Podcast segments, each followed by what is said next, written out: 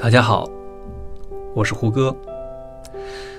我很荣幸能有这个机会，由我开始，为大家讲一讲香奈儿的故事，来聊一下我是究竟被什么打动，在某种意义上成为了香奈儿家族的一员。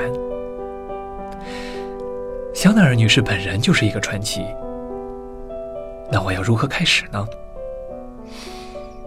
我想到了今年二月，香奈儿推出了 Inside Chanel 系列的第十八章，也是今年加布里尔·香奈儿个人故事四部曲的第一部《加布里尔与生俱来的叛逆者》。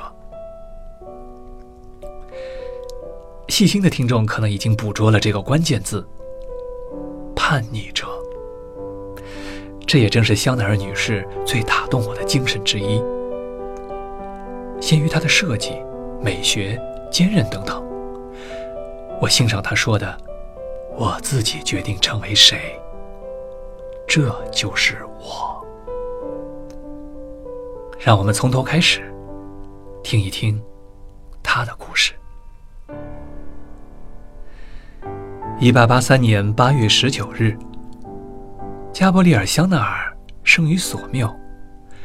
法国卢瓦尔河谷区域的一个城市，在他十二岁时，他经历了人生第一次巨大创痛。他的母亲刚刚病逝。作为流动商贩的父亲，将她们姐妹送进了克雷兹省的奥巴辛孤儿院。他答应会回来接他们，可是他们从此以后就再也没有见过他。奥巴辛这座古老的修道院，属于严冷肃穆的西都教派。在奥巴星度过的童年与少年时代，在加布利尔·香奈儿心里留下了难以磨灭的印记，启发了他日后的风格。加布利尔十八岁时，离开了奥巴星修道院，来到了穆朗城。这个有着军队驻防的城镇，有一间酒吧，香奈儿在那儿驻唱，并且以 Coco 这个艺名，渐渐打开了知名度。后来，香奈儿认识了 Boy Capel，卡博男孩。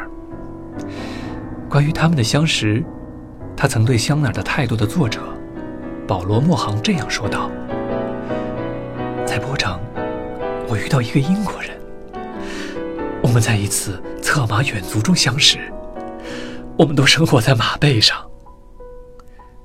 他们一起喝葡萄酒，酒是新酿的，醉人的，风味犹绝。就像那个英国男人，这个年轻的男人英俊帅气，晒成古铜肤色，非常迷人。他不仅英俊，更出类拔萃。我陶醉于他的那种潇洒淡然。和他那绿色的眼睛，他骑着健壮的骏马，我爱上了他。我从没有爱过其他人。然而一开始，香奈儿和卡博一句话也没说。这个英国男人和我没有任何交流。一天，我听说他要离开波城。于是香奈儿径直问他会几点出发去巴黎。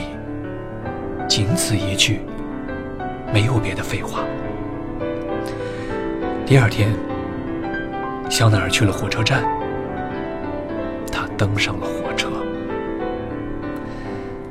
一九一三年，卡波男孩资助加布里尔·香奈儿在杜维埃开设了第一家精品店。一九一四年。香奈儿就挣足了足够多的钱，不再需要卡博做任何资金担保，独立让他非常开心。他的优雅看似毫不刻意，实则需要强大的计划和意志。他的事业回报他的，是终于使他从别的种种压力下解脱了。我是自己的主人，我只依靠自己。他告诉莫航，卡卡波男孩意识到他不能主宰我，他对我说：“我以为我给了你一个玩具，而我给你的是自由。”命运弄人。一九一九年，卡波男孩在一次车祸中去世。这种痛苦刻骨铭心，不可碰触。加布里尔·香奈儿只能将其彻底掩埋。为了表示他的哀悼，他让人把绿色别墅的外墙漆成了米色，把百叶窗漆成了黑色。当百叶窗合上时，就像房子闭上了眼睛。他让人把他的卧室整个装饰成黑色，墙面、天花板、地毯、床单，一切都附上扶桑的颜色，来悼念他死去的爱人。后来，他对保罗·莫杭说。失去了卡博，我失去了一切。